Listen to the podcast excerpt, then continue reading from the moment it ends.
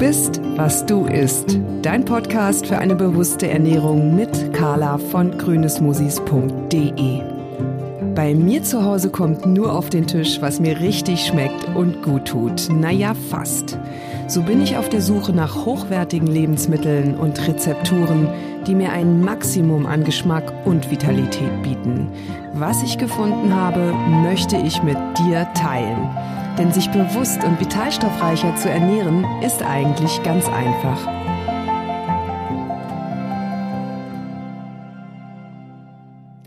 Hallo und herzlich willkommen zu einer neuen Episode. Nach einer recht großzügigen Sommerpause bin ich endlich zurück und freue mich sehr, dass du dabei bist. Denn heute geht's nach Acapulco.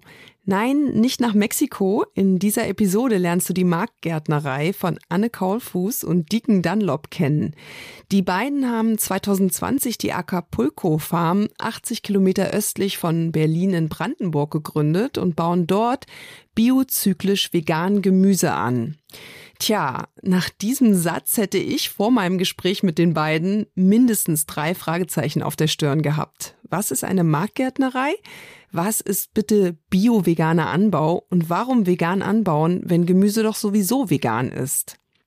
Herausgefunden habe ich, dass hier zwei Berliner aus der Stadt ausgezogen sind, um Gemüse so anzubauen, dass der Mensch nicht nur von der Erde nimmt, sondern auch zurückgibt. Kreislaufwirtschaft, regenerative Landwirtschaft, das Ganze ohne Einsatz von Chemie, nahezu alles aus Handarbeit. Das geht und wird auch belohnt.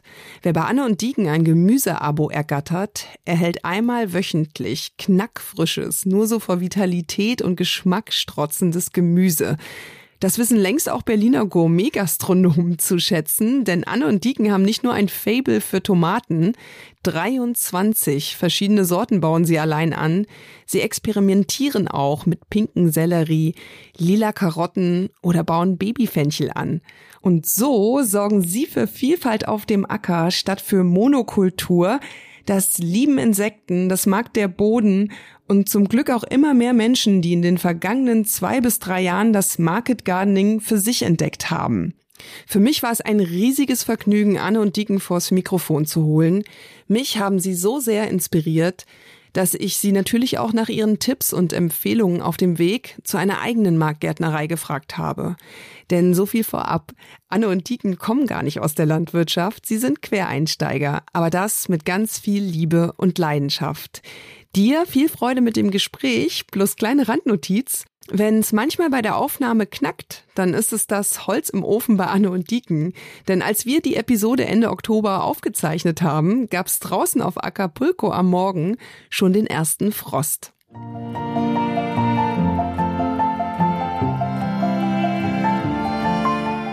Hallo liebe Anne, hallo lieber Dieken, herzlich willkommen bei Du bist, was du isst.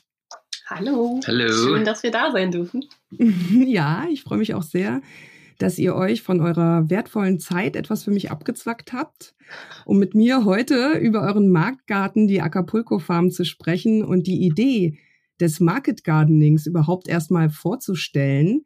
Denn beim Mitmachtag bei euch draußen in Brandenburg, das war Anfang des Sommers, da hat meine Tochter Sophia die Bedeutung des Wortes Ackern am eigenen Leib erfahren und ähm, vor allem auch verstanden. Ich weiß nicht mehr, wie viele Kürbisse wir gepflanzt haben. Mhm. Wir haben Vogelmiere bei den Zwiebeln gejätet mit der Hand und im Folientunnel später dann noch bei echt sehr sommerlichen Temperaturen gemulcht. Und auch ich war am Abend nicht mehr in der Lage, den Fußballklassiker Deutschland gegen Italien mehr als fünf Minuten zu verfolgen. Da war ich schon auf der Couch tief eingeschlafen.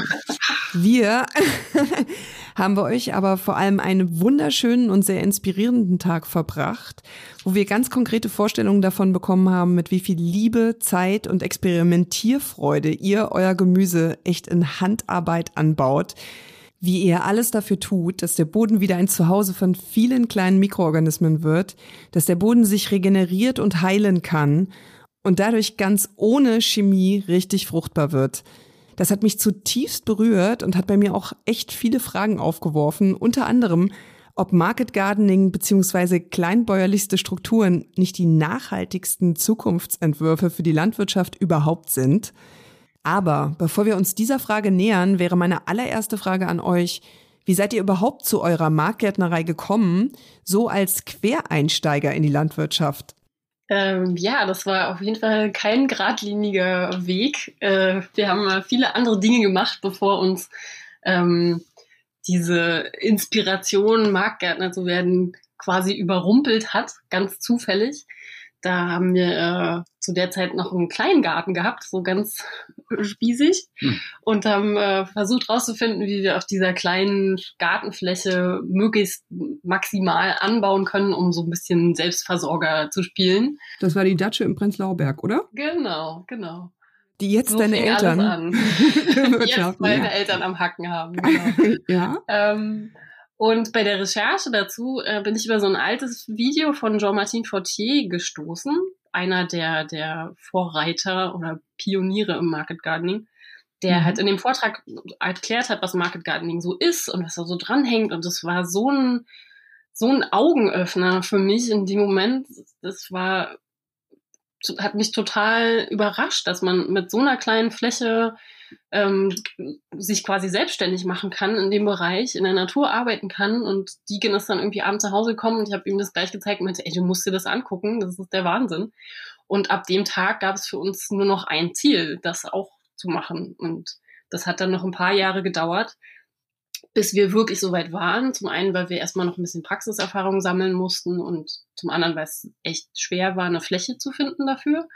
Mhm. Ähm, überraschenderweise, wir dachten am Anfang, das wäre so das Leichteste, irgendwo eine Wiese zu finden, wo man jetzt mal schnell Marktgärtner, Marktgärtner wird, aber das war äh, nicht so einfach. Genau, und magst du noch mal kurz erzählen, was ihr vorher gemacht habt? Äh, oh, wie viel Zeit hast du denn?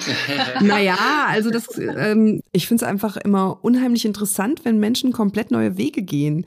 Früher habt ihr eigentlich gearbeitet, wenn andere geschlafen haben und heute ist es ja genau andersherum. Das ist nahezu ein komplett konträrer Lebensentwurf, den ihr mit der Marktgärtnerei gestartet und auch gewagt habt. Ja, auf jeden Fall. Also wir haben, äh, ich meine, wir haben beide Biologie studiert und Anna hat das viel weiter verfolgt als ich, würde ich fast sagen. Und dann ähm, äh, letzten Endes nach ein paar Abschlüsse äh, hatten wir genug, genug Labor oder Theorie. Ja, genau. Und äh, dann sind wir in, in den Gastro- und Eventsbereich gewandert. Und lustigerweise, es gibt aber viele Überlappungen zwischen was wir jetzt machen und was wir vorher gemacht haben. Ja, es war halt so diese, diese, diese Festival-Szene, vor allen Dingen, äh, wo wir viele Jahre dann irgendwie größere Sachen organisiert haben und ganze Floors mit aufgebaut haben, also auch durchaus ein paar handwerkliche Erfahrungen gesammelt haben und ähm, eben wie Deacon sagt, es gab da erstaunlich viele Parallelen zu dieser Gastro-Organisation, die wir so lange gemacht haben, wie man zum Beispiel jetzt hier auch so eine Waschstation, wie das Gemüse vom Acker kommt, weiterverarbeitet wird und dann in den Kühlraum wandert. Das ist gar nicht so unterschiedlich zu einer Bar zum Beispiel, wo ganz klar getrennt ist, wo die sauberen Gläser und wo die dreckigen Gläser hinkommen und so. Das hat uns total geholfen dabei, das irgendwie durchzuorganisieren. Und der, dieser wissenschaftliche ähm, Hintergrund hilft uns da natürlich auch total. ja, und ich meine, Biologie ähm, ja. ist ja gar nicht so weit entfernt wie jetzt Kunstwissenschaften oder so, ne?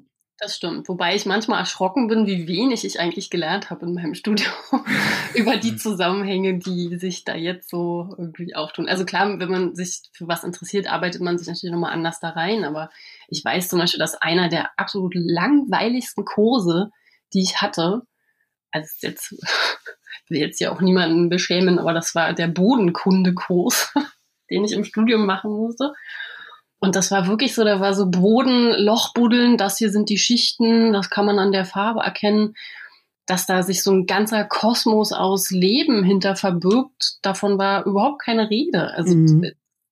das, ich finde es faszinierend, wie unspannend man dieses total spannende Thema verpacken kann. Kann ich eins zu eins mit meiner Erfahrung in Schule und Studium auch nach, nachvollziehen. Ja, ne? ja. Aber bevor wir jetzt vielleicht einen kleinen Rundgang so imaginär über euren Marktgarten machen, würde ich noch mal ganz grundsätzlich fragen wollen, wie definiert ihr Market Gardening? Was ist das Besondere und vielleicht auch der Unterschied zum kleinen klassischen Gemüsebauern?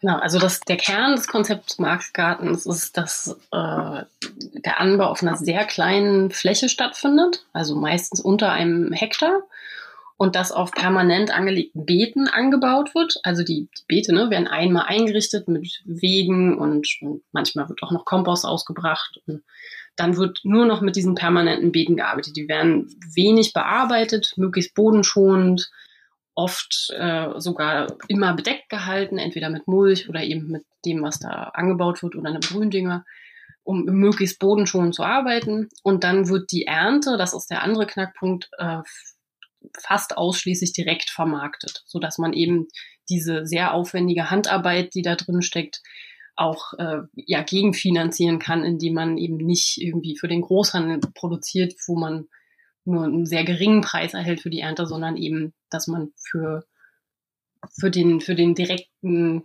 Abnehmer am Ende produziert oder im Idealfall sogar mit einer solidarischen Landwirtschaftsgemeinschaft im Hintergrund, die sich dann auch noch das Risiko des Anbaus mitteilt. Genau. Aber im Kern ist es halt die kleine Fläche, die Direktvermarktung und eben mit diesem äh, Bewusstsein für den Boden und, und die bodenschonende Handarbeit. Mhm. Also diese Mikrofarming-Konzepte setzen also auf kleinster Fläche auf eine ganz hohe Produktivität. Das ist ganz wichtig, ähm, um dann wirtschaftlich sein zu können, um da auch von leben zu können, richtig? Genau, ja weil, also wie der Name sagt, ne, Marktgarten, der, der klassisch, Klassiker wäre eigentlich, ich baue das Gemüse an und gehe damit zum Markt und mache da einen Marktstand, wo ich das verkaufe. Und ein Marktstand ist natürlich nicht erfolgreich, wenn der nur rote Beete verkauft. Der muss halt irgendwie möglichst schön bunt sein, damit irgendwie Leute stehen bleiben und was kaufen. Deswegen ist man praktisch gezwungen, ähm, sich äh, möglichst biodivers aufzustellen und viele verschiedene Kulturen anzubauen, damit man übers Jahr immer was ernten kann und äh, eben über diese Diversität auch auch die Kunden zufrieden macht. Mhm. Ja, und, und würde dazu sagen, dass äh, Markt Gardening ist ist nicht äh, wirklich das neueste Sache. Es gab es auch ganz so, so viel viel früher. Es wurde dann ein bisschen vergessen, aber äh, es kommt dann wieder jetzt eine Welle, würde ich mhm. sagen. Und ähm, jetzt wird optimiert auf eine Art. Ja. Darüber würde ich ganz gerne im zweiten Teil auch nochmal mit euch beiden darauf eingehen wollen. Gerade auch dieses Trend-Thema mhm. Market Gardening, das ist mir nämlich auch begegnet bei der Vorbereitung auf diese Episode. Ähm, wir sind aber jetzt eigentlich schon fast äh, bei eurem Marktgarten Acapulco. Ähm, wie groß ist eure Marktgärtnerei und wie viele Gemüsesorten baut ihr an? Anne, du hast eben gesagt, es kommt ja auch auf eine Biodiversität an. Also es muss schön bunt sein, was ihr anbietet. Ähm, ja, Genau, also wir haben, wir haben 2,7 äh, Hektar Pachtfläche und davon nimmt der Marktgarten so grob einen Hektar ein ungefähr. Mhm. Natürlich jetzt auch einschließlich der, der Wege zwischen den Beeten und, und so weiter. Ähm, und auf dieser Marktgartenfläche bauen wir in diesem Jahr zumindest 51 verschiedene Gemüsearten an. Also zum Beispiel ne, äh, Weißkohl und Tomate wäre die Art, aber wir haben davon äh, ungefähr 170 verschiedene Sorten. Also zum Beispiel alleine 23 verschiedene Tomatensorten und viele, viele verschiedene Salatsorten. Genau, also sehr divers. Das hilft uns eben zum einen, das, das Angebot möglichst bunt zu gestalten und zum anderen ist es auch immer so eine Absicherung, dass wenn mal was ausfällt, aus welchen mhm. Gründen auch immer, weil vielleicht der Hitzestress zu viel ist oder ne, was auch immer die Natur sich so ausgedacht hat, dann hat man halt immer noch was anderes als Backup und hat nie das Problem, dass man irgendwie mit leeren Händen dasteht. 23 Tomatensorten, wow. Tomaten ist so ein bisschen äh, vielleicht auch meine persö persönliche Schwachstelle im Saatgutkatalog. Ich kann einfach nicht widerstehen. Wenn die Beschreibung und das Bild gut ist, dann muss ich die Tomatensorte ausprobieren. Leider so. Das ist eine Krankheit. Ähm, nee, aber wir sind da immer noch so ein bisschen auf der Suche nach Tomatensorten, die wirklich gut gedeihen hier und aber auch richtig, richtig gut schmecken. Mhm. Das ist nämlich leider nicht bei allen so. Und deswegen probieren wir immer noch sehr viel aus, um zu gucken, was für unseren Boden und Standort hier am besten geeignet ist. Mhm. Habt ihr Exoten in eurem Angebot? Also Exoten, damit meine ich nicht äh, etwas, was euch gelungen ist, hier anzupflanzen, was sonst nur ganz woanders wächst, sondern was man eigentlich nicht mehr bekommt, weil es alte Sorten sind, weil die einfach nicht so ähm, groß angebaut werden. Auch das ist eine Schwäche von mir, wenn irgendwas eine komische Farbe hat im Saatgutkatalog, zum Beispiel pinker Sellerie, dann muss ich das auch ausprobieren. Ähm, das haben wir dieses Jahr auch gemacht. Also wir haben dann zum Beispiel halt, was weiß ich, pinken Blumenkohl und pinken Sellerie oder lilane Möhren. Alles, was irgendwie, was man eben sonst nicht so sieht, weil wir auch das Gefühl haben, das ist schön, wenn, wenn in unseren Gemüsekisten was drin ist, was die Leute auch ein bisschen überrascht oder wo sie vielleicht im ersten Moment auch gar nicht wissen, was es ist, weil es das im normalen Supermarkt nicht gibt. Ähm, aber gleichzeitig bauen wir natürlich auch die ganz klassischen Sachen an, weil die, das Verhältnis muss halt ausgewogen sein. Ne? Wenn man jetzt nur so ganz schräge Sachen in die Kiste macht, wo die Leute gar nicht wissen, was sie damit anfangen sollen, das wäre halt auch nicht so schön. So. Deswegen ja, ja. ist es bei uns sehr ausgewogen, aber wir gucken auch immer, dass wir viele schöne schräge Sachen dabei haben. Zum Beispiel auch eine sehr aus, äh, ausgebreitete Auswahl an Chili-Sorten oder eben auch Tomatensorten, die ein bisschen ungewöhnlich sind und ja. Also die Chili-Sorten, die habe ich schon probiert und ähm, die sind richtig chili, ne? Einige sind richtig chili, ja, die richtig, können richtig, richtig was. Ja. Was ich toll fand, ähm, neulich war Franco Castello, dieser Salat, ähm, drin. Ich kannte den gar nicht. Ähm, habe ich noch nie äh, im Bioladen hier gefunden. Und Berlin bietet ja großzügige äh, Bioladenkonzepte an. Und auch ist mir auch nicht auf dem Markt begegnet. Also sowas finde ich halt großartig. Ja, ich glaube, das ist vor allen Dingen hier nicht so verbreitet, weil das ja auch so ein bitterer Salat ist. Das ist ja auch eine Endivie oder Radicchio, wenn man so will. Und gerade diese bitteren Salate, ich glaube, die erfreuen sich zunehmend größerer Beliebtheit, aber es ist immer noch hm, schwierig, sage ich mal. Deswegen könnte ich mir vorstellen, dass da dass der, der Handel auch nicht so experimentierfreudig ist, weil die, weil die sich einfach nicht so gut verkaufen wie die Salate, die nicht bitter sind. Ist jetzt so mein, meine persönliche Theorie dahinter.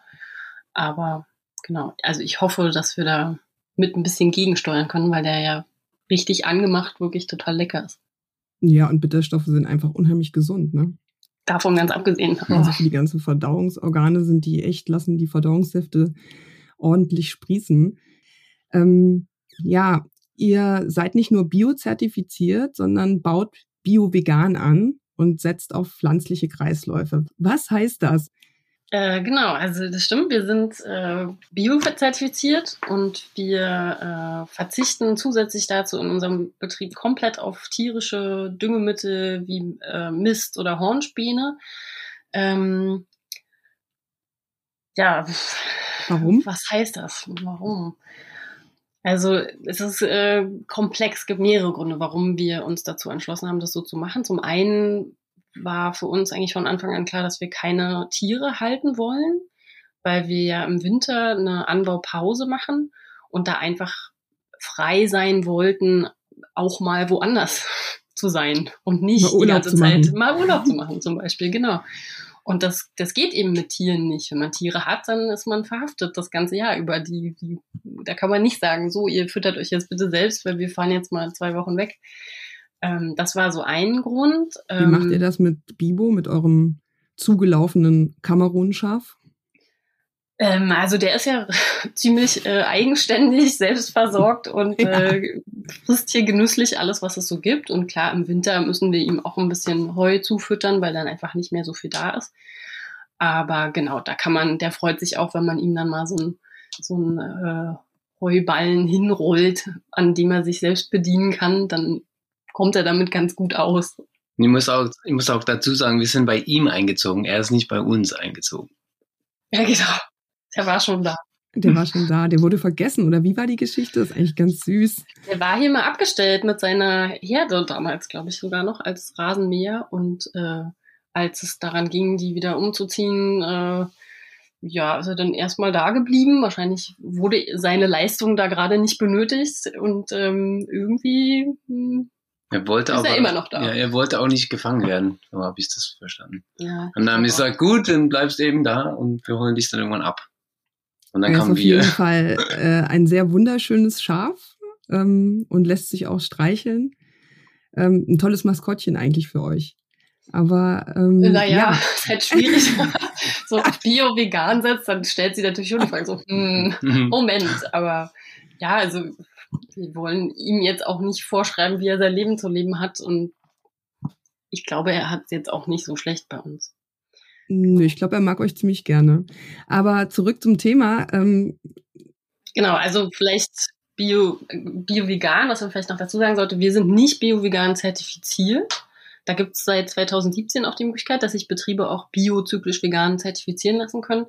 Äh, das haben wir nicht gemacht bislang, weil wir unsere Produkte ja gar nicht äh, in so einem anonymen Kontext verkaufen wie in einem Supermarkt, wo so ein Siegel dann auch wirklich Transparenz schafft. Unsere Kunden oder, oder äh, Ernteteiler, die wissen ja, wie wir anbauen, die kennen uns und da, da braucht man das sozusagen nicht unbedingt zwingend. Ähm, genau. Aber es war uns eben trotzdem wichtig, das so umzusetzen, weil auch die, die Düngemittel, die da so eingesetzt werden, dürfen auch im Ökolandbau teilweise auch eben sehr dubiosen Ursprung haben und äh, nicht garantiert ist, dass das nicht Produkte sind, die eben aus der Massentierhaltung kommen. Und da wir uns selber auch so zu, sagen wir mal, 95 Prozent vegan ernähren, ähm, ist es halt was, was wir einfach nicht integrieren wollen in unseren Anbau. Und zusätzlich gibt es auch noch diesen sportlichen, wissenschaftlichen Ehrgeiz, dass wir so ein bisschen auch ausgezogen sind, zu zeigen, dass es definitiv auch ohne geht.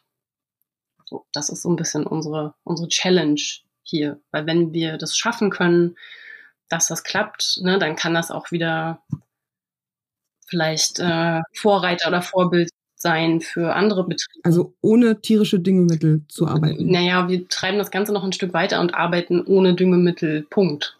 Also wir setzen wirklich voll und ganz auf die pflanzlichen Kreisläufe innerhalb unserer Fläche und versuchen eben den Boden so aufzubauen, dass die, das, das mikrobielle Leben im Boden die Pflanzenernährung für uns übernimmt. Mhm. Und ähm, wie sorgt ihr dann für Bodenfruchtbarkeit? Ja, das ist so ein bisschen eine Kombination aus verschiedenen Techniken. Zum einen bauen wir viele verschiedene Gründüngermischungen an zu unterschiedlichen Zeitpunkten, also über den Winter zum Beispiel, damit die Beete bedeckt sind oder auch im Frühjahr, um nochmal äh, Stickstoff zu fixieren im Boden, bevor die Kulturen, die, die Hauptkulturen dann gepflanzt werden. Ähm, und wir benutzen außerdem verschiedene Komposte, so ganz klassische Komposte, die man so aufschichtet und ein, äh, ein Johnson Zoo Kompost heißt der. Das ist von einem Mikrobiologen äh, aus den USA entwickelt, der einen sehr pflanzlichen Kompost als Resultat hat. Äh, nicht pflanzlich, Gott, einen, einen pilzlichen Kompost. Mhm. Ähm, weil der normale Kompost ist eben sehr bakteriell, weil man den so oft wendet. Da werden Pilze, die sich vielleicht versuchen zu etablieren, immer wieder kaputt gemacht, weil die Myzelien beim Wenden einfach nicht intakt bleiben. Und dieser andere spezielle Kompost, der wird gar nicht angetastet ein Jahr lang und dann hat man eben am Ende so einen Kompost, der voll ist mit Pilzspuren, die auch wieder das, das Bodenleben enorm bereichern können und, und dafür sorgen können, dass die Pflanzen gut und gesund versorgt sind, die da, die da wachsen. Und könnt ihr sehen, dass das jetzt schon funktioniert? Also habt ihr die Bodenfruchtbarkeit in den drei Jahren, die es euch jetzt gibt, äh, gesteigert? Ähm, also was man auf jeden Fall sehen kann, ist, dass wir, dass das Bodenleben deutlich aktiver ist. Also ne, vorher konntest du die Regenwürmer an einer Hand abzählen ungefähr. Es war sehr übersichtlich und jetzt mittlerweile kann man eigentlich fast keinen kleines Loch mehr buddeln, ohne dass einen nicht drei Regenwürmer anlächeln. Ähm, wir haben auch sehr, sehr, sehr, sehr viele Laufkäfer zum Beispiel, die vorher nicht da waren. Also man, man sieht einfach, dass da viel mehr Aktivität ist. Ähm, aber gleichzeitig sehen wir unseren Pflanzen auch immer noch an, dass da noch, dass da noch Aufholbedarf besteht. Weil die, also es ist noch nicht so, dass die Pflanzen jetzt total kerngesund ohne Schädlingsdruck ähm, da auf dem Acker stehen und äh, super gesund sind. Das kann man vielleicht aber auch nicht unbedingt erwarten, wenn, wenn so ein Boden über Jahrzehnte maschinell bearbeitet wurde mhm. und verdichtet ist und ne, einfach solche Probleme mit sich bringt, dann, dann muss man der Natur da auch ein bisschen Zeit lassen. Also die Idee ist, dass die Pflanze so gesund und stark wird durch ein für sie optimales Bodenklima, dass sie mit Schädlingen selbst fertig wird. Also dass Schädlinge damit gar keinen Schaden mehr anrichten können. Ist das so? Weil die nächste Frage wäre für mich, wie geht ihr mit Schädlingen um? Und auch mit Beikräutern, mit Wildkräutern zum Beispiel. Ihr verwendet ja auch keinerlei Pestizide oder Herbizide. Mhm. Bis jetzt fluchen wir meistens nur. nein, das stimmt nicht. Nein, nein. nein. Ähm, also wir versuchen dem aktuell noch möglichst äh, zuvorzukommen, indem wir halt bei physische Barrieren errichten, so wie Insektenschutznetze, mhm. die einfach unsere Kohlpflanzen, die eben noch nicht so gesund sind und sonst sofort aufgefressen werden würden, äh, beschützen. Aber theoretisch zumindest wäre es tatsächlich so, wenn die Pflanze irgendwann so ein Gesundheitslevel erreicht, auf dem sie ein intaktes Immunsystem hat und sich wehren kann, dass sie für sogenannte Schädlinge in Anführungsstrichen dann gar nicht mehr interessant ist, weil die die Komplexität in der Pflanze gar nicht mehr verdauen können. Mhm. Ähm, von dem Punkt sind wir jetzt aber auch noch entfernt. Wie weit kann ich nicht sagen. Hoffentlich nicht so weit. Aber ihr könnt die Entwicklung trotzdem schon sehen.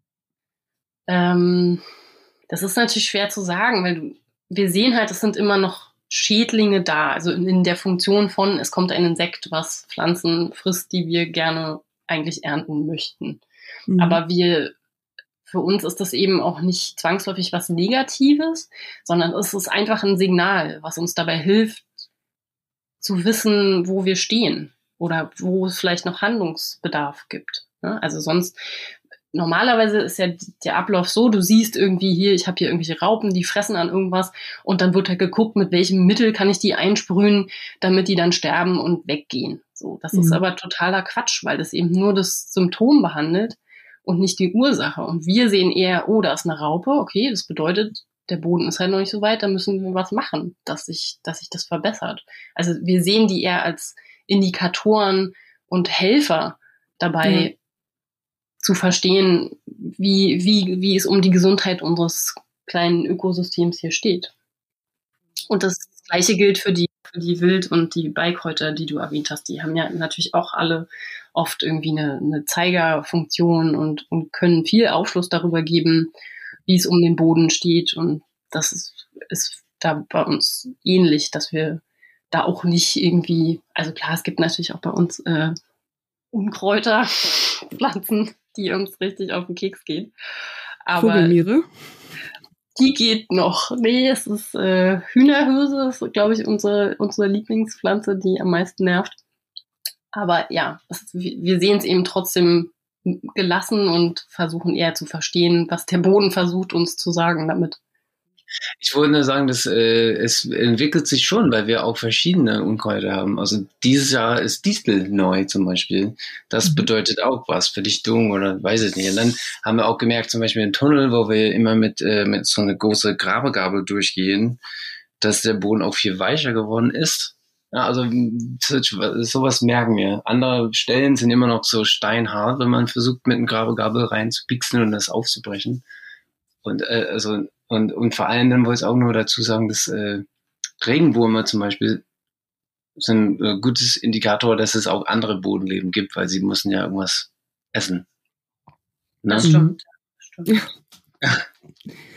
ähm, wieso verzichtet ihr auf den Einsatz von größeren Maschinen? Die könnten es euch ja eventuell auch ein bisschen einfacher auf dem Feld machen.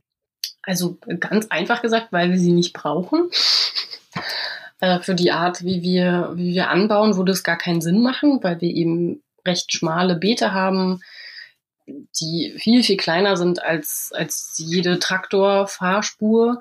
Und das erlaubt uns aber die ähm, Pflanzabstände auch so zu verkleinern, dass die Beete auch wirklich maximal bespielt werden. Und das ist so eng, das würde gar keine Maschine mehr machen. Die braucht halt weitere Pflanzabstände, damit man irgendwie da drüber fahren kann und damit das, das Hackwerkzeug dann zum Beispiel zwischen den Reihen durchfahren kann und so. Das ja, macht in unserem Kontext einfach überhaupt keinen Sinn. Und gleichzeitig ähm, denken wir auch, dass es, dass es den Boden eben auch wirklich zu sehr belastet mit so einem hohen Gewicht, was ja oft so große Maschinen mitbringen äh, immer befahren zu werden, dass sich da Verdichtungen ausbilden, besonders in den Fahrspuren. Das sehen wir teilweise hier auch noch, weil es ja eben vorher Acker war. Da gibt's äh, ganz klare Fahrspuren. Immer noch könnt ihr die sehen? Ja, man sieht das halt, wenn man dann so ein Beet hat, wo irgendwie, was weiß ich, meinetwegen so ein, so ein Gründünger Roggen oder so steht und das ist dann wie die Orgelpfeifen. Genau in der Fahrspur sagt das so nach unten ab in der Wuchshöhe und hinter der Fahrspur geht's wieder hoch. Oder eben auch mit anderen Pflanzen sieht man das ziemlich deutlich, dass das immer noch ein Problem ist. Klar, weil das, das löst sich nicht so schnell wieder auf und man musste auch schon ganz schön was für tun, dass es sich wieder verbessert. Ja. Mhm. Ähm, wenn ich das mal so zusammenfassen darf, bei, ihr, bei allem, was ihr eigentlich tut, steht immer an erster Stelle, den Boden zu fördern, ihn auf natürliche Art und Weise ja fruchtbarer zu machen, ihn gesunden zu lassen, zu regenerieren, ähm, für Diversität zu sorgen, die Pflanze stärker und nährstoffreicher zu machen. Kann man das schmecken? Wie ist das, wie ist euer Kundenfeedback? Mm, also es gibt auf jeden Fall immer wieder sehr positives Feedback bezüglich des Geschmacks ähm, sowohl von, von unseren Ernteteilern als auch ähm, von Köchen zum Beispiel, mit denen wir zusammengearbeitet haben. Aber ja, es ist, da bräuchte man jetzt wirklich mal so, einen, so einen blinden Taste-Test oder so, wo man mal so eine Supermarktmöhre neben eine von uns legt und guckt, äh, ob die Leute da wirklich einen Unterschied schmecken. Das haben wir jetzt noch nicht probiert, aber vielleicht machen wir das nächstes Jahr mal. Also ich kann mich äh, auf jeden Fall daran erinnern, das, was ich von euch gegessen habe, fand ich extrem frisch, extrem aromastark. Ähm, letztes Jahr hatte ich mal äh, das Glück, ähm, die Andenbeeren, also Physalis, ähm, zu bekommen und die haben den Gang durchs Treppenhaus nicht überlebt. Ich habe sie sofort komplett aufgenascht, weil so eine, also habe ich echt noch nicht gegessen gehabt. Ähm, ja, und es spricht ja auch äh, für euch, dass Gourmet-Gastronomen in Berlin euer Gemüse beziehen. Du hast mir auch gesagt, dass die direkt bei euch den Anbau beauftragen. Und ja, ja und weil wir jetzt schon über Kunden sprechen ähm, und Kundenfeedback, wie kann ich denn überhaupt Acapulco-Kunde oder Kundin werden? Ähm, genau, also wir haben eine, eine saisonale Gemüse-Abo-Kiste und die äh, startet immer im Mai und geht so bis Ende Oktober, Anfang November, je nachdem, wie so das Wetter ist. Ähm, und die Anmelderunde dafür startet meistens so im, naja, März, würde ich mal sagen, hm. ungefähr. Da kann man sich anmelden. Man meldet sich immer für die gesamte Saison an, also von Mai bis Oktober, also 26 Wochen haben wir dieses, dieses, diese Saison. Und dann bekommt man wöchentlich von uns eine Gemüsekiste geliefert an eine Abholstation der Wahl. Gibt so verschiedene zur Auswahl in, in Berlin oder eben hier ab Hof. Ähm, genau. Und wie viele Kisten sind das oder bietet ihr an? Äh, das war von Jahr zu Jahr jetzt immer unterschiedlich. Wir haben uns immer mehr äh, gesteigert. Im ersten Jahr hatten wir, glaube ich, so 35 Anteile oder sowas oder ein bisschen 40, mehr. Ja. Und jetzt dieses Jahr äh, sind wir so bei knapp 70 Anteilen.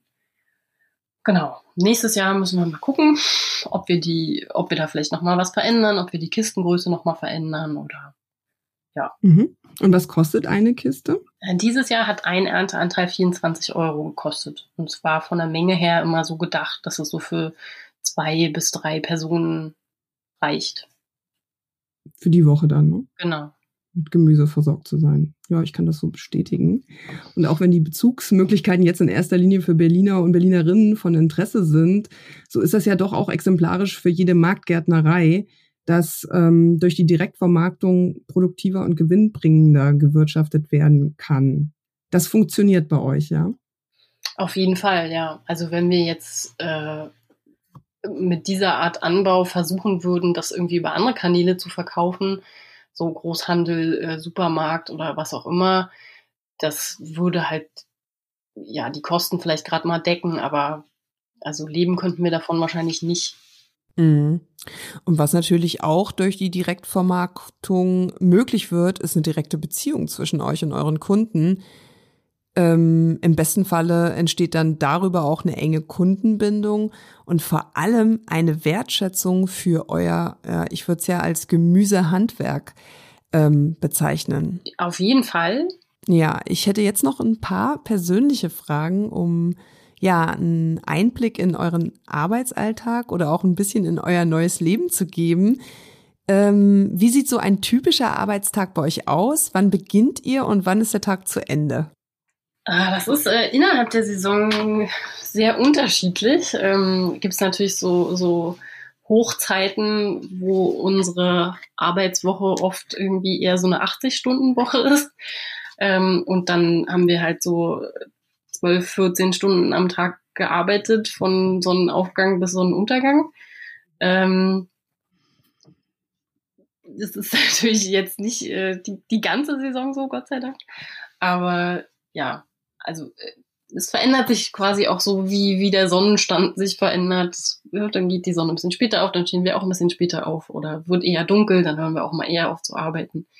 Ähm, ja, also ich würde sagen, im Schnitt arbeiten wir ganz normal eigentlich, wenn man es übers Jahr verteilt, nur dass wir eben den Bärenanteil im Frühjahr, Sommer abarbeiten und dafür im Winter auch mal eine Pause machen.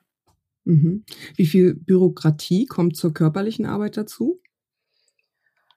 Mehr als uns lieb ist. Das kann ich mir vorstellen, so. weil allein wegen der Biozertifizierung, oder? Ja, also Biozertifizierung ist relativ viel Papierkram. Dann äh, Steuerbuchhaltung ist so ein anderer Bereich. Ähm, also wenn es nach uns ginge, würden wir auch nur Gärtnern und uns nicht so sehr mit Papierkram beschäftigen. Aber so ist das halt, wenn man sich selbstständig gemacht hat, dann gehört das eben auch dazu. Mhm. Kannst du so ein bisschen mm, quantifizieren, wie viel das ist? Ist das eine Stunde am Tag? Naja, da ich das immer so stiefmütterlich irgendwie, oder wir das so stiefmütterlich so nebenher machen. Hm, aber, aber ich weiß nicht, ob E-Mail sowas auch dazu zählt. Und die ganze Orga dahinter. Klar, und, ja, und, ist natürlich auch viel, viel, viel Schreibkram so mit den mit den Ernteteilern hin und her. Da gibt's ja auch viel zu organisieren, wenn da mal wer nicht da ist oder ja. ja. Also eine Stunde am Tag, glaube ich, klingt schon nicht unrealistisch. Mhm. Ja, aber ich glaube, ich muss sagen, wir haben äh, vielleicht sogar, vielleicht unbewusst, aber auf eine Art bewusst, das nicht wirklich aufgeschrieben, weil wir wollten es nicht wissen. wie, wie viel Zeit wir äh, körperlich arbeiten oder am Büro sitzen und was. Ne? Also das ist eindeutig viel mehr, als man äh, äh, möchte. Ja. Also wir haben uns noch nie einen Stundenlohn ausgerechnet zum Beispiel. Hm, ja, ja, ich glaube auch, weil eben Geld gar nicht der, der die Motivation genau. ist dafür, genau. dass wir das machen. Deswegen ist es, ja, also klar müssen wir auch unsere Lebens Unterhaltskosten irgendwie decken, aber das reicht mir dann eigentlich auch. Also das ist, das ist nicht der Grund, warum ich das mache. Ja, und zum Beispiel, wenn eine ganze Reihe pinken Blumenkohl äh, total so gut aussieht, ist auch eine Art Belohnung manchmal für uns. Na, das ist die totale Belohnung, finde ich. Also, ja.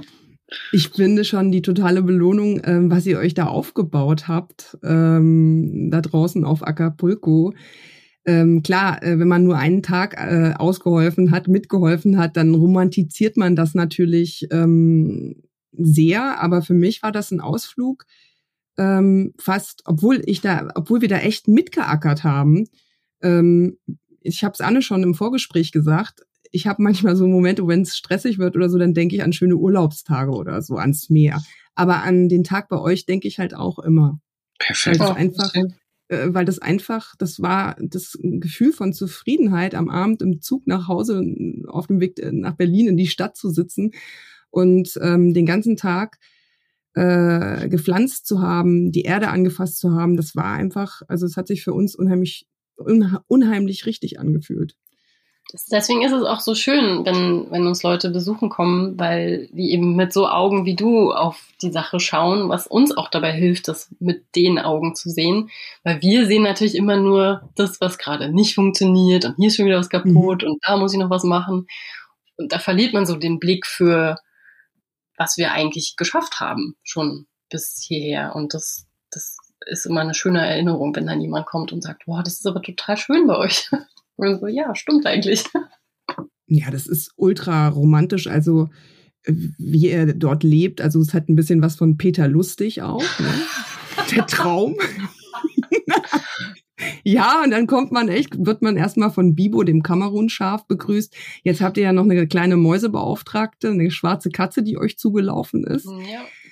Und es ist schon der, der Apfelbaum und äh, wie ihr Pausen macht. Ich finde, was ich ganz, ganz, ganz toll auch fand, ihr arbeitet ja immer ungefähr so anderthalb bis zwei Stunden und dann macht ihr eine Pause wieder, ne? Ja. Also so hatte ich das, wenn es geht. Also so hatte ich das miterlebt. Ja, Weil ich ja. hatte gedacht, okay, wir geben jetzt richtig Gas und ziehen das mal fünf, sechs Stunden am Stück durch. Aber ich glaube, wenn man das wirklich sieben Tage die Woche in der Hochsaison, äh, zwölf, äh, 14 Stunden am Tag macht, braucht man genau diese Pausen, um ähm, das, damit der Körper das überhaupt halten kann. Ja, ihr habt uns ganz schön auf Trab gehalten. An dem Tag. Damit hattet ihr nicht gerechnet. Mutter nee. mit Tochter kommt, bumm. nee, also ihr habt wirklich richtig abgeliefert. Ja, das war großartig. ja. Äh, da waren wir sogar ein bisschen fertig danach. ja, wie gesagt, also wenn Deutschland, Italien bei uns läuft, im deutsch-italienischen Haushalt, das ist so viel Brisanz, äh, da würde ich eigentlich nicht einschlafen. Ich war weg, also es hat mich nicht mehr interessiert. Ähm, ja, also was macht ihr im Winter? Habt ihr dann komplett frei? Ähm, naja, also das klingt immer so schön, ne? Von wegen, ja, und dann machen wir dann so im November die letzte Kiste und dann geht's im Mai erst wieder los. Das ist natürlich nicht so, dass das die ganze Zeit die Pause ist. Ne? Das ist dann noch viel Nachbereitung, dann müssen wir auch immer ein bisschen an der Infrastruktur rumschrauben in der Zeit, wo wir eben keine Kisten liefern, weil wir sonst die Zeit dafür gar nicht haben. Und dann geht's im Februar ja im Prinzip auch schon wieder los mit den ersten Aussaaten und das heißt, so lang ist die Pause dann eigentlich nicht, wenn man dann auch noch irgendwie äh, Steuererklärung oder die Anbauplanung irgendwie da mit reinwurstelt, dann ja. ja ich glaube, Saatgutbestellung ist schon im Dezember oder genau. vorher. Also es gibt viele Dinge vorzubereiten und nachzubereiten, deswegen. Mhm. Ist Aber ihr könnt euch körperlich ein bisschen ausruhen. Genau, das ist halt das Schöne, dass die Geschwindigkeit so ein bisschen rausgenommen wird, weil jetzt gerade ist es halt, es fühlt sich wirklich so an, wie man hat Donnerstag gerade die Kisten ausgeliefert und dann ist eigentlich auch schon wieder Montag und man fängt schon wieder an zu ernten. Und das Karussell dreht sich so unaufhörlich und man weiß gar nicht mehr, wo vorne und hinten ist. Und das kennt jeder Macht gerne. Ja, ich glaube auch. Ja. Ähm, was findet ihr an eurem neuen Leben besonders schön oder was macht euch zufriedener, glücklicher und wo sind die größten Herausforderungen, Lernprozesse in den letzten drei Jahren gewesen? Mm, also für mich das Schönste an dem Beruf oder was, was ich wirklich sehr genieße, ist, dass, dass ich oder wir unsere eigenen Chefs sind, dass da niemand ist, der dir sagt, was du zu tun und zu lassen hast dass ich äh, morgens aufstehe und entscheiden kann, was ich mache, wann ich das mache, wie ich das mache. Ähm, und dass ich gleichzeitig so im, im Takt mit der Natur arbeite. Ne? Also dass wir halt auch so unsere aktiv die aktivsten Phasen in der Zeit haben, wo die Natur am aktivsten sind und diese Ruhephase dann haben, wo eben auch die Natur so zur Ruhe kommt und das Wetter eh so ungemütlich ist, dass man lieber drin sitzt und heiße Schokolade trinkt. Das kann man die halt. Steuererklärung macht. Nee, schöne Steuererklärung macht ja dazu. Aber das geht eben mit dem Beruf und das ist was, was ich wirklich total genieße. Und gleichzeitig bringt das aber auch die größte Herausforderung mit sich, weil die Grenze zwischen Arbeit und Leben überhaupt nicht mehr da ist. Die ist ja total verschwommen. Und das, das birgt die Gefahr, dass man, dass man eben viel zu viel Zeit nur mit Arbeit verbringt und die anderen Dinge im Leben dadurch zu kurz kommen und man vielleicht auch schneller in so ein Risiko fährt, sich wirklich auszubrennen über die Saison, weil man eben zu wenig Zeit noch für andere Dinge einplant und auch da mal Zeiten einplant, dass man sich irgendwo mal entspannt oder mal einen Tag an See legt oder einfach auch hier, man kann jetzt halt es fällt uns unheimlich schwer, hier mal so einen Tag im Garten zu hocken und nichts zu machen, außer Kreuzworträtsel zum Beispiel. Das geht einfach nicht, weil wir ja immer die Arbeit vor Augen haben. So, das ist nie, mhm. nie weg und deswegen ist so Zeitmanagement auf jeden Fall ein großes Thema. Ja, ich würde, ja, ich würde sagen, für mich ist es auch, dass wir eine Leidenschaft daraus gemacht haben auch. Ne? Also das erfüllt uns, indem wir immer so diese Arbeit haben. Ich glaube, wir sind eh sowieso Arbeitsbekloppter. Weißt du, also wir arbeiten viel. Das machen Siegen, wir du gerne. kommst doch aus Kalifornien, da bist, da bist du doch so ein Sunny Boy. Ja, ja. Das haben wir hier auch mittlerweile in Brandenburg, muss ich sagen. Aber ähm, ne, das Ding ist, wir haben so eine so eine langfristige Ziel, ist immer dieser Boden, dass der, ne, also das heißt, der Marktgarten läuft und läuft und Bäume kommen dazu, hoffentlich und ne, also wir haben aber immer so eine langfristige Ziel und wir teilen uns die Arbeit ein. Ich gehe davon aus und hoffe mir sehr, dass es äh, je weiter wir diese Marktgarten äh, führen, desto optimierter wird es dann sein und dass wir uns nicht kaputt spielen dadurch. Das hoffe ich. Auch. Ich glaube, dahin geht's auch. Also ähm, das, was ich mir so angeguckt habe an anderen Market äh, Gardening Projekten, es ist ja auch nicht jeder Marktgarten ist ja nicht bio-vegan. Das ist ja noch eine weitere Spezialität bei euch beiden. Ähm, und äh, ich glaube so drei, vier, fünf Jahre und danach ähm, sind die so optimiert, ähm, dass einfach mehr Luft da ist, um vielleicht so etwas zu haben wie ganz äh, klar abgetrennte Freizeit. Mhm, ja, das ist auch wirklich total wichtig, dass man da versucht, selber ja, da wirklich genau hinzugucken, dass man das nicht aus den Augen verliert, weil der Körper rächt sich dafür auf jeden Fall. Das haben wir auch schon gemerkt. Das ist so, das kann man eine Weile machen, aber irgendwann sagt dann der Rücken oder die Gelenke oder irgendwer so, Moment, das reicht jetzt mal, kannst dich jetzt mal irgendwo hinsetzen und mal nichts machen. Habt ihr euch das Leben so auf dem Land und von dem Land äh, so ungefähr vorgestellt, dass es sich so anfühlt? Hm, ja, also ich glaube, dadurch, dass wir schon vorher ein Jahr Praktikum gemacht haben in einem Marktgarten, wussten wir relativ genau, worauf wir uns einlassen. Ähm, und das hat auch total geholfen, unser Bild, was wir vielleicht vor dem Praktikum hatten, was auch deutlich romantischer war, äh, nochmal gerade zu rücken also ich glaube, ursprünglich haben wir uns so vorgestellt, dass wir hier so mit unserer Kaffeetasse morgens irgendwie durch die Gärtnerei schlendern und dann mal so ein bisschen überlegen, was wir denn heute machen möchten vielleicht. Ähm, das ist natürlich nicht die Realität, ähm, also jedenfalls selten.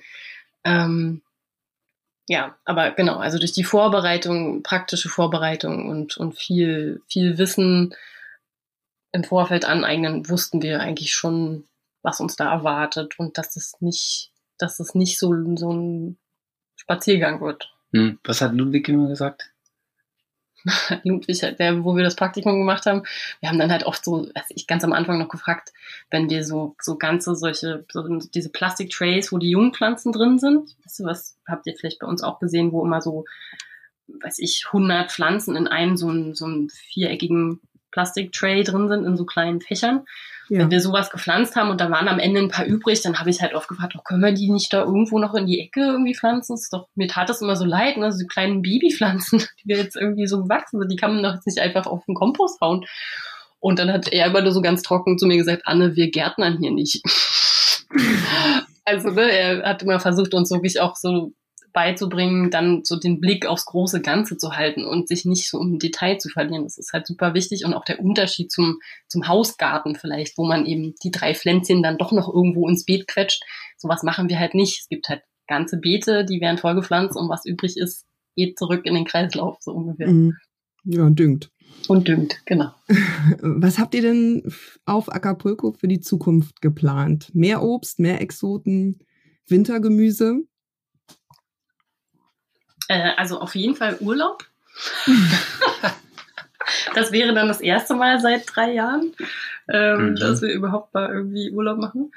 Ähm, nee, aber Spaß beiseite. Wir wollen im nächsten Jahr äh, unseren Marktgarten nochmal äh, ziemlich radikal umgestalten ähm, und viel, viel mehrjährige Kulturen integrieren äh, Bäume pflanzen und äh, auf der Fläche neben unserem Marktgarten auch einen Waldgarten anlegen. Also ein, ein Bereich, wo ganz viele Bäume wachsen, die in irgendeiner Form was Essbares abwerfen.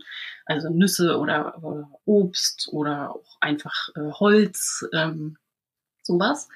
Mhm. Ähm, genau. Ja, das ist eher so ein langfristiges Projekt.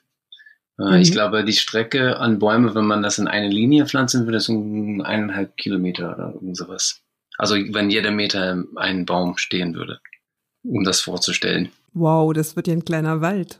Genau, das ist so der, der große Plan. Und durch diese Integration von mehrjährigen Kulturen hoffen wir eben, dass uns das mittelfristig auch die Arbeit erleichtert, weil wir jetzt schon merken, dass Dinge, die wir Pflanzen, die wir ganz am Anfang in der ersten Saison gepflanzt haben, wie, weiß ich, mehrjährige Kräuter zum Beispiel, dass das unglaublich schön ist, weil wir jedes Jahr davon was ernten können, ohne dass wir nochmal ein Beet neu vorbereiten müssen oder da jetzt mhm. ständig drin rumjäten, weil die Pflanzen jetzt so groß sind und so etabliert sind, dass die sich super gut selber verteidigen können in ihrem Space.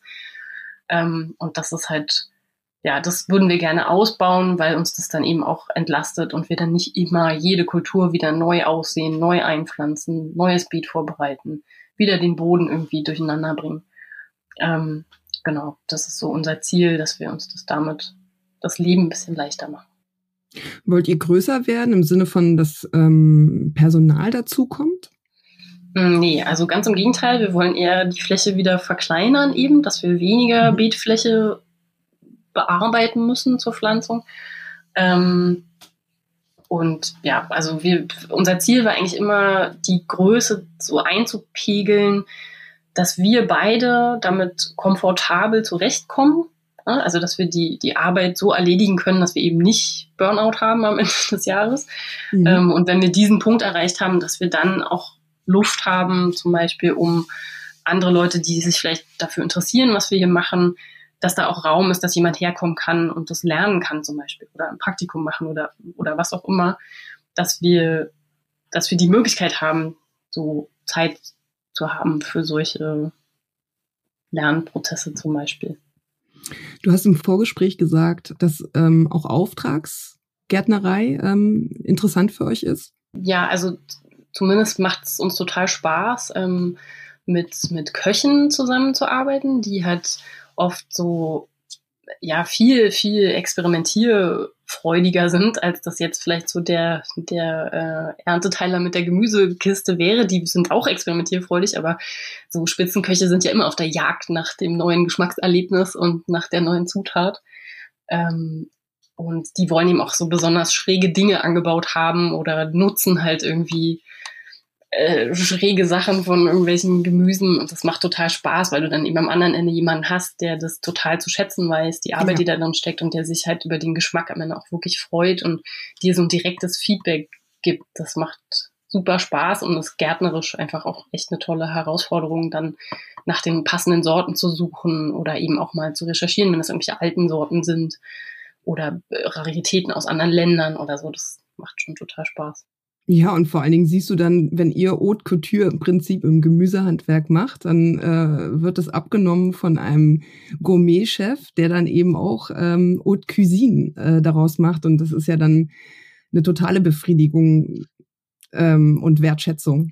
Total. Also ja, vor allen Dingen, wenn man dann auch noch diese Leidenschaft teilt, also wie Jonas äh, Mirold zum Beispiel vom Mirold in Berlin, der, der selber auch so eine, so eine Gärtnerleidenschaft mitbringt und auch gärtnerische Erfahrung.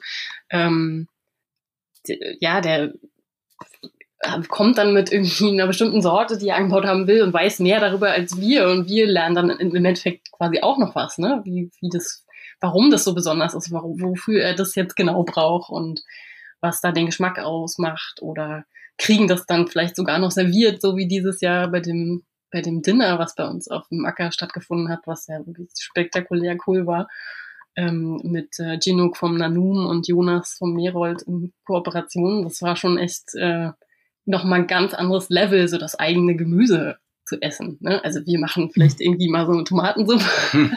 da draus oder klar essen wir auch unser Gemüse, aber das war auf jeden Fall nochmal was ganz anderes. Ja.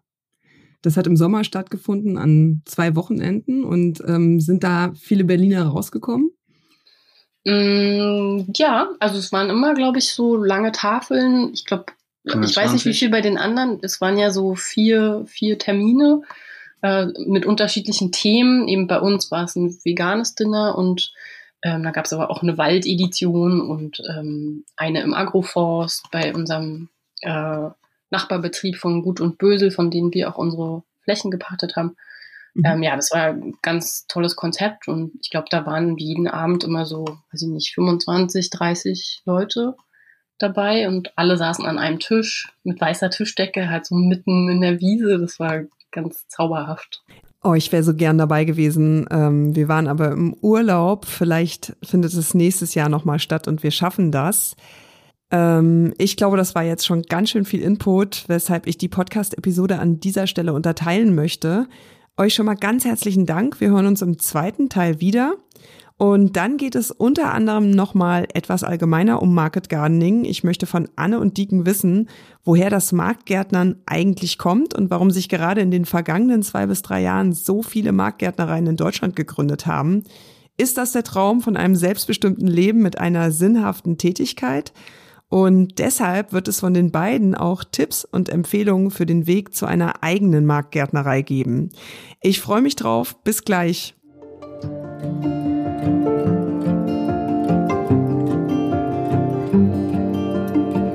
Das war Du bist, was du isst, dein Podcast für eine bewusste Ernährung mit Carla von grünesmoothies.de. Schön, dass du dabei warst. Vielen Dank und bis zum nächsten Mal bei Du bist, was du isst. Damit du keine weiteren Episoden verpasst, abonniere einfach den Podcast.